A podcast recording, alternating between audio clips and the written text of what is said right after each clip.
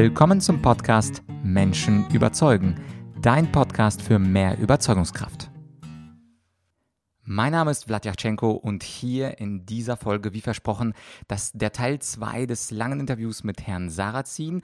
Und am Titel kannst du sehen, auch hier geht es sehr provokant weiter. Und zwar ist Herr Sarrazin der Auffassung, dass in Deutschland alles totgeschwiegen wird und dass er äh, die Menschen eben argumentativ herausfordert. Worüber sprechen wir in diesem zweiten Teil? Ich gebe dir hier wie immer eine ganz kurze Preview.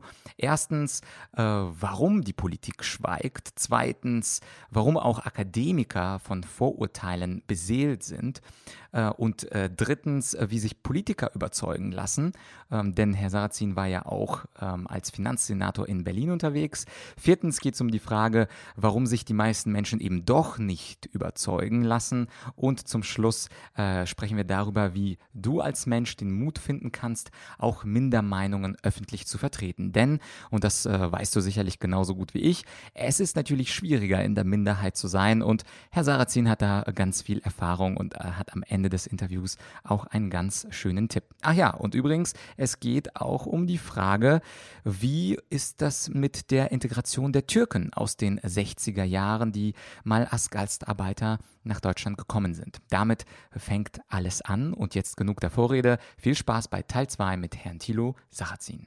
Jetzt ist das, was Sie, äh, worüber Sie gesprochen haben, also diese kulturelle Wandel und auch die Abkehr von Parallelgesellschaften etwas, was in Deutschland ja jetzt nicht neu ist. Seit den 50er, 60er, 70er Jahren kamen ja sehr viele türkischstämmige Seit den, äh, Seit den 60ern. Genau, sagen wir 60er.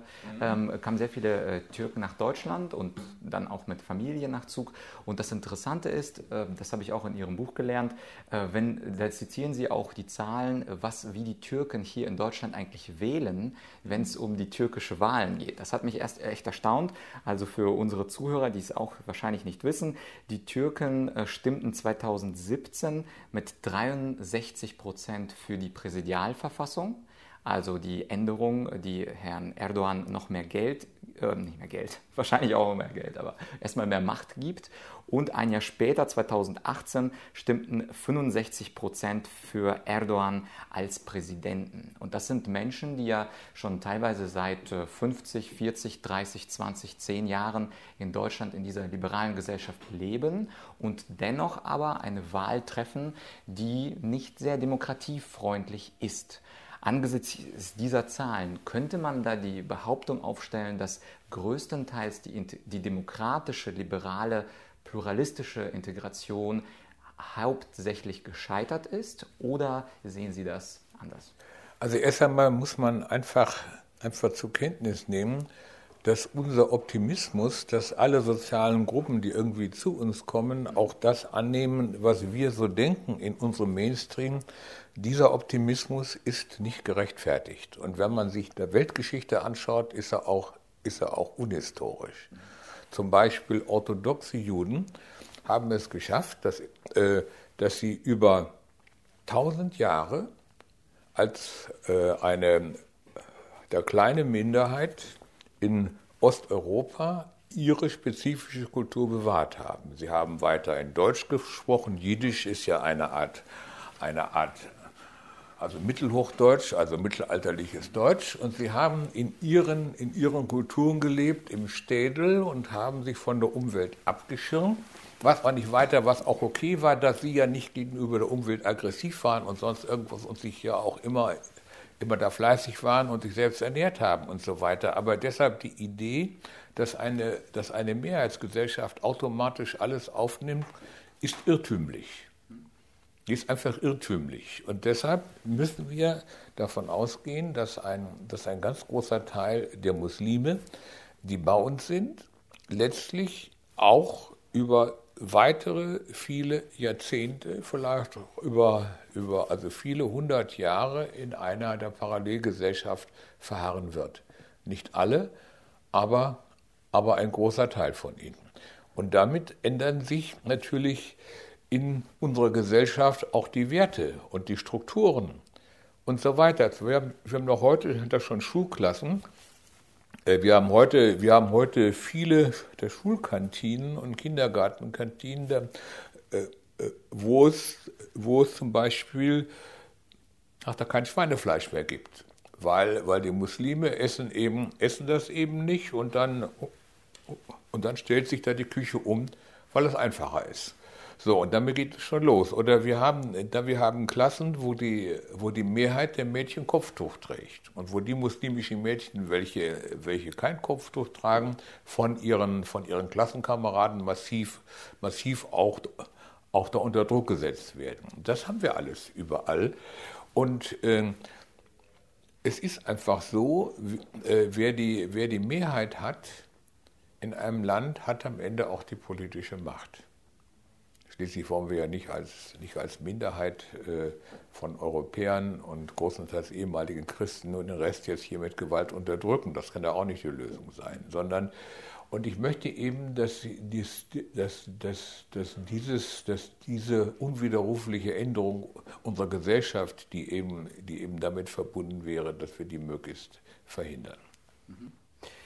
Ich äh, würde eine, äh, langsam zu den äh, Zuschauerfragen kommen. Eine der Fragen war, und zwar dies fange ich mal mit einer Frage an mich an. Ich wurde gefragt, wie kannst du mit Herrn Sarrazin ein Interview führen? Und das fragten häufig Menschen, die auch selber gebildet sind und die auch, als ich sie gefragt habe, ob sie, sie, ihr Buch gelesen haben, die ihr Buch auch nicht gelesen haben. Also ich beobachte eine Tendenz, dass sie teilweise kritisiert werden von Menschen, die ihre Bücher nicht gelesen haben, die aber dennoch Ärzte, Anwälte, Architekten sind, also durchaus Akademiker.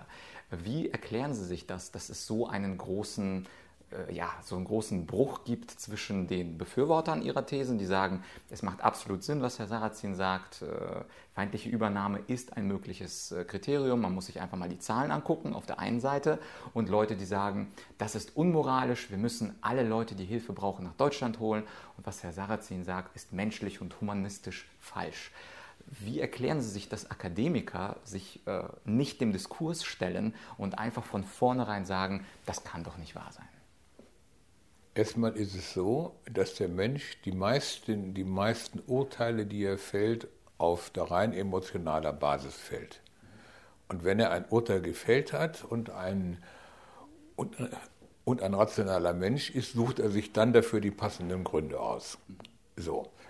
Und äh, das ist der eine Punkt. Und der andere Punkt ist, äh, dass, äh, dass die meisten Menschen auch die sogenannten gebildeten Menschen sich ja nicht informieren. Man kann sich ja auch nicht über alles informieren. Nehmen wir jetzt ein unverfängliches Thema, der Klimawandel. Ich bin jetzt, ich bin jetzt gelernter Volkswirt, ich kann Statistiken lesen, ich, ich kann nicht beurteilen, ich bin kein Physiker, ja, wie wahrscheinlich es ist, welche Art von der Klimawandel wir haben werden und wie das zusammenhängt mit, äh, mit, dem, mit dem der CO2 in der Luft und so weiter. Ich äh, da kenne Autoritäten, denen ich glaube. Und darum, und darum glaube ich an den Klimawandel. So. Glaube ich, dass es ihn gibt? Ist keine Glaubensfrage. So, aber ich weiß es nicht. Und so geht es den meisten Menschen mit den meisten Themen sie leben vom Hörensagen.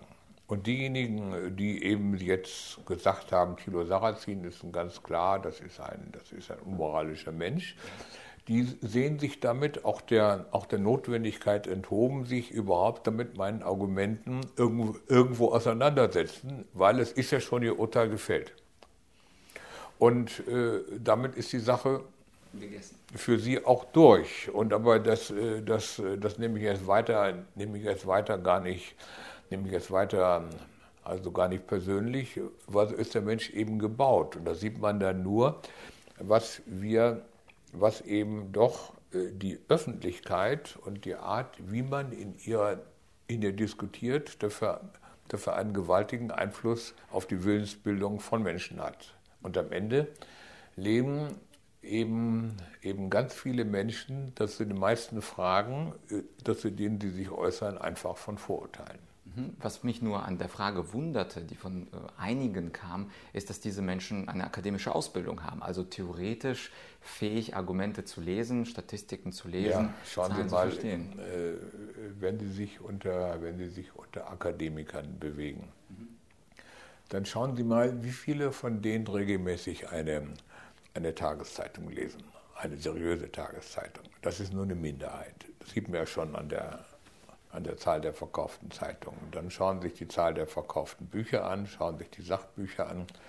Ja, von all den Akademikern, die sie so treffen, haben, haben 90 Prozent in den letzten fünf Jahren da kein Sachbuch zur Hand genommen. Und sie lesen auch keine wissenschaftlichen Aufsätze und sie lesen keine Statistiken. Und also woher sollen sie es wissen? Also ist es ein Mythos, dass ein Akademiker ein Akademiker, ist. ein Akademiker ist ein Mensch, der äh, auf einem bestimmten Gebiet äh, irgendwann äh, ge gezeigt hat, dass er etwas gelernt hat. Er ist Arzt oder er ist, oder er ist Ingenieur oder er ist, oder er ist Jurist. Vielleicht ist er, ist er auch nur Mediengestalter und hat da irgendwas studiert. Ich meine, es gibt ja Akademiker und Akademiker. Und, äh, also wenn Sie jetzt meine Meinung hören wollen zum Bildungssystem, äh, ein ganz großer Teil derer, die äh, sich Akademiker nennt, ist, ist überhaupt nie wirklich wissenschaftlich ausgebildet worden und, oder hat es dann auch, äh, dann auch bald wieder verlernt. So.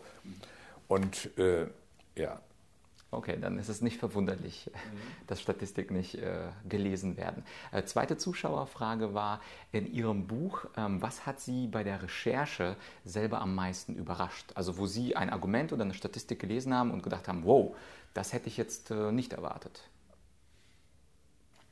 Also es kam jetzt, es kam jetzt, ähm, ich hatte ja, äh, ich hatte ja auf vielen Gebieten Vermutungen.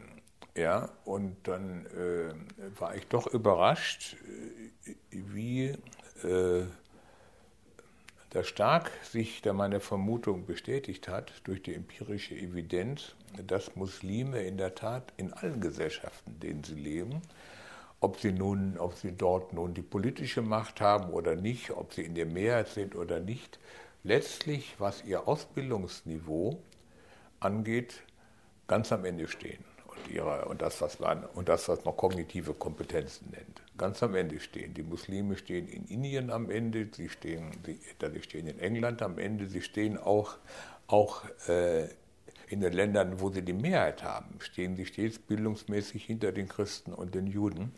Und das, und das zeigt schon, dass im Islam etwas ist, was letztlich, was letztlich geistige Neugier behindert und zum und zu einem, und zu einem unkritischen Denken führt. Und derjenige, der da nicht neugierig ist und unkritisch äh, denkt, äh, ist dann auch jemand, der da eben, das, eben das glaubt, was man ihm vorsetzt.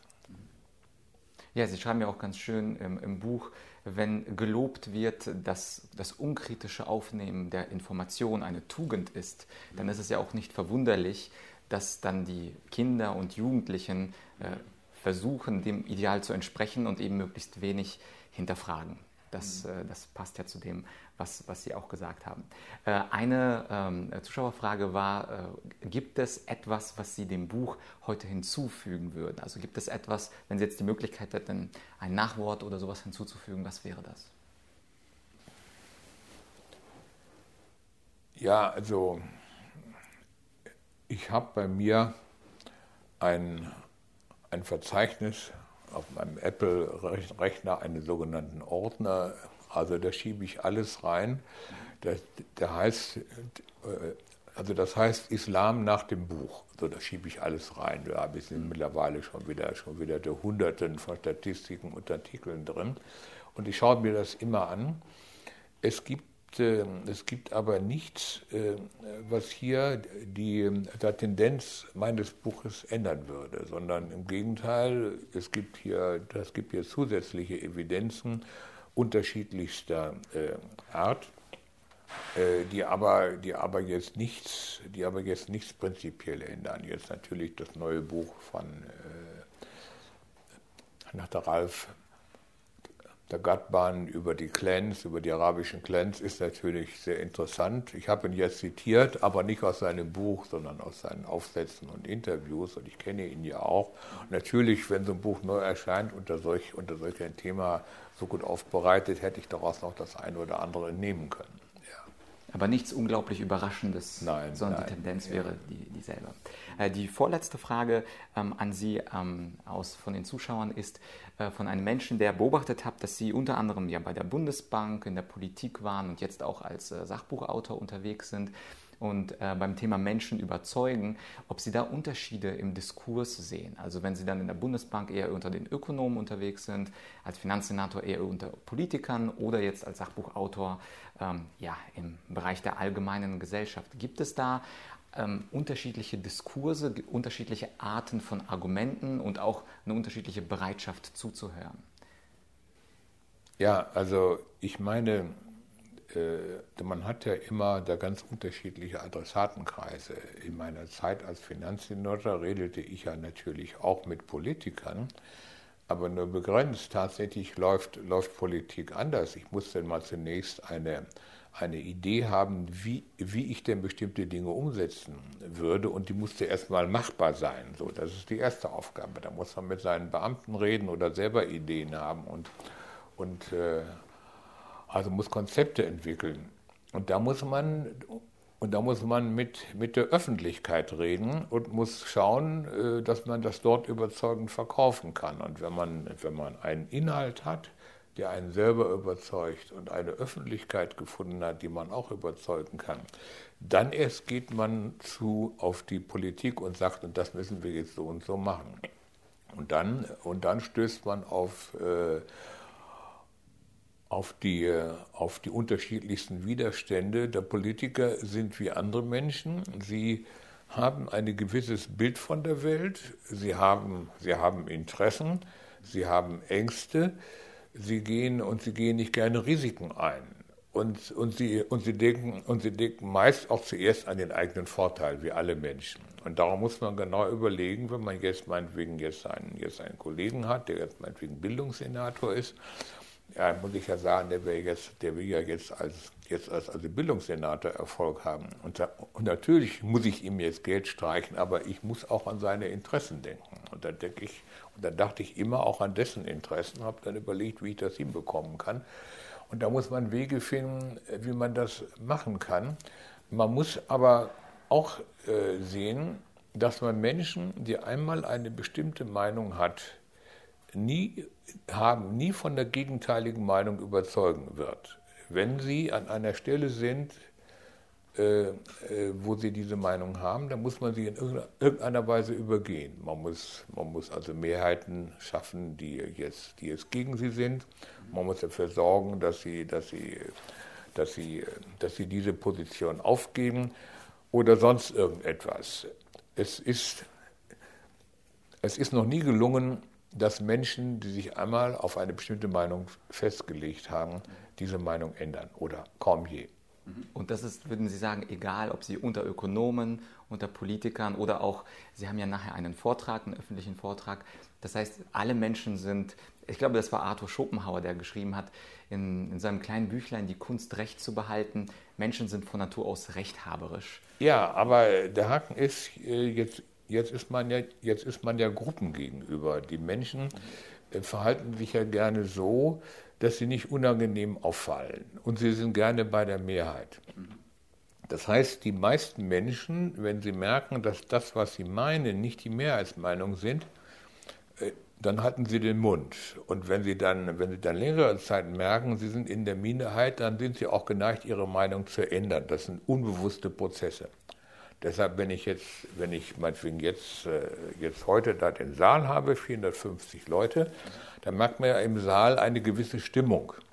Und wenn ich jetzt meinetwegen, ich nehme an, dass in den Saal werden jetzt, äh, werden jetzt also 100 Menschen sein, die sind jetzt meinetwegen, die sind jetzt meinetwegen anderer Ansicht als ich. Die werden sich hinterher da kaum in der Diskussion äußern, weil sie ja in einer Minderheitenposition sind. Deshalb muss man öffentlich muss man immer sehen, dass bei öffentlichen Debatten sich die, sich die Dynamik öffentlicher Debatten auch daraus gibt, wer sich in welcher Position in der Debatte ergibt. Und deshalb, wenn, wenn Debatten ihren Kurs ändern, liegt das nicht daran, weil, weil dabei Menschen ihre Meinung geäußert werden, sondern weil die Vertreter der, eigenen, der einen Meinung, die werden, die werden leiser oder verstummen, während die, während die Vertreter der anderen Meinung werden, werden lauter oder sie, oder sie äußern sich erstmals. Und dann, und dann nimmt man wahr, dass die Debatte ihren, ihren Kurs geändert hat. Dazu muss aber kein Einzelner seine Meinung geändert haben. Ja, Menschen sind auch nur Gruppentiere, ja, Herdentiere und genau. haben Angst auszuscheren. Das sind, das sind da soziale dynamische Prozesse. Und wie haben Sie diesen Mut äh, behalten, dass Sie jetzt äh, ja offensichtlich eine Mindermeinung vertreten, dass Sie sich trauen, äh, diese Mindermeinung zu äußern? Also, weil vielleicht hört jemand zu und findet sich leider dann als so ein kleines Schaf wieder und denkt, ja, ich muss zugeben, wenn ich eine andere Meinung habe, dann sage ich das nie, sondern ich bin eher leise und still. Wie, äh, wie kann man das aus Ihrer Sicht, das ist natürlich so eine Frage aus der Sicht der Persönlichkeitsentwicklung, aber wie kann man das jetzt als neutraler Zuhörer von diesem Interview sich bewahren oder das ausbilden? Ja gut, es ist ja, man muss ja immer die Fragen äh, auch unterscheiden. Es gibt Fragen, was man mag und was man nicht mag. Der eine, der eine trinkt, äh, trinkt also Kaffee und der andere trinkt Tee, der andere mag die mag die Frauen blond, der, und der andere mag sie lieber dunkel, über, ich sag mal, über ich sag mal, Vorlieben, kann man nicht richten, das muss jeder Mensch selber wissen. Und auch gewisse, und, und auch gewisse, und auch gewisse Grundeinstellungen im Leben, auch da moralische Grundeinstellungen, die habe ich oder ich habe sie nicht. Und da kann ich jetzt auch jetzt andere, andere nicht richten oder in ein bestimmtes, in ein bestimmtes Korsett zwingen. Anders ist es, wo man Meinungen wo man Meinungen sachlich begründen kann. Da äh, glaube ich doch an die also Kraft des, der menschlichen Verstandes. Man kann ein abgrenzbares Gebiet, wie das Gebiet, wie wirkt der Islam in der Gesellschaft und was bedeutet das für uns, das kann man, das kann man sachlich untersuchen. Man kann es praktisch, so, so wie man im Feld pflügt, kann man es, kann man es durchpflügen. Äh, und dann macht man sich ein Urteil über die ganze Sache. Und wenn, und wenn man das vernünftig durchdacht hat, dann weiß man, das, was ich jetzt gesagt habe, kann mir keiner widerlegen.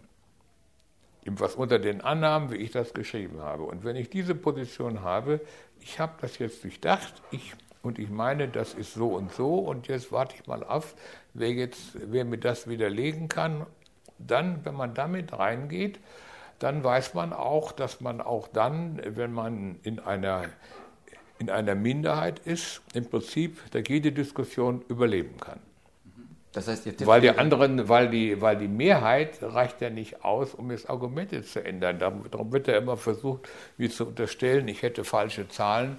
Bisher wurde noch keine falsche Zahl gefunden oder ich würde die falschen Leute zitieren oder sonst irgendetwas oder ich würde irgendwelche Denkfehler machen. Und dann soll ich das doch probieren. Da können Sie sich gerne daran abarbeiten. Ja, also Sie sehen das sportlich. Ja, das sehe ich dann sportlich, ja. Okay, genau. Super.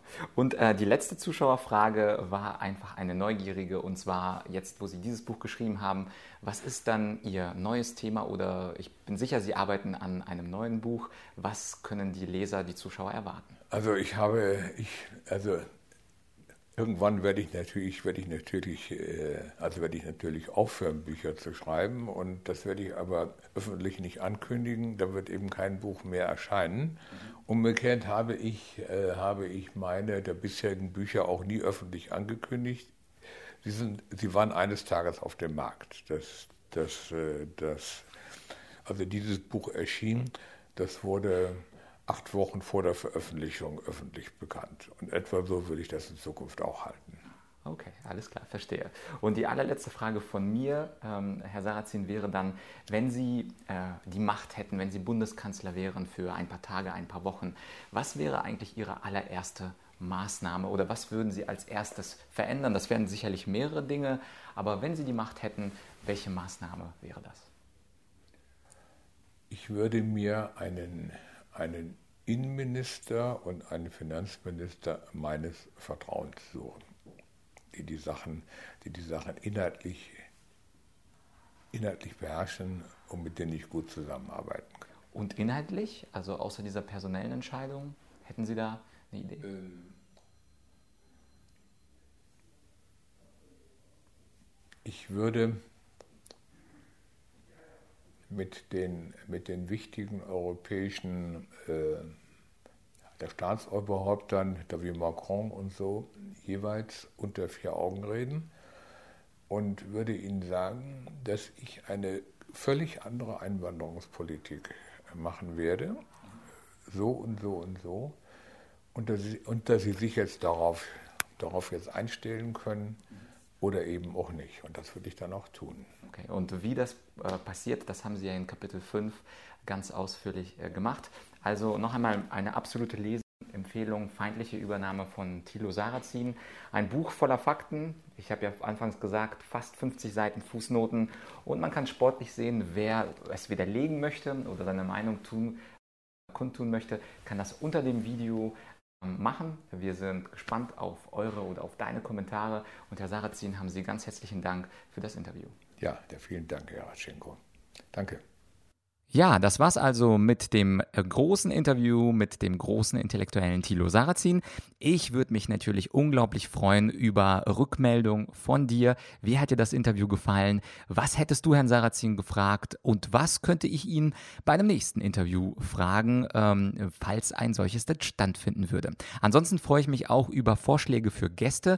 Wen würdest du jetzt bei mir beim Menschen überzeugen gerne als Gast sehen? Auch das schreib mir gerne an podcast.argumentorik.com haben. Ansonsten freue ich mich natürlich sehr, wenn du den Podcast abonnierst und noch mehr, wenn du ihn weiterempfiehlst. Denn wir Podcaster, wir sind alle, naja, ich würde mal sagen, leicht egozentrisch und abhängig von der Meinung von anderen und Zuspruch von anderen. Und natürlich, je mehr Leute äh, mich abonnieren würden, desto mehr, und das sage ich ganz offen, würde ich mich freuen. Also, wenn du meinen Podcast empfehlen kannst oder ganz speziell dieses Interview mit Herrn Sarrazin, das würde mich sehr, sehr freuen, wenn du das teilen oder liken könntest, egal wo du das äh, im Netz findest, würde es mich auch freuen. Und ansonsten bleibt mir nur noch zu sagen, das war's mit äh, dem Interview und das nächste Mal gibt es mal wieder eine Solo-Folge von mir. Das war's aber für heute. Ich wünsche dir einen ganz, ganz schönen Tag oder wenn du es abends hörst, eine geruhsame Nacht und wir hören uns bald wieder. Dein Vlad.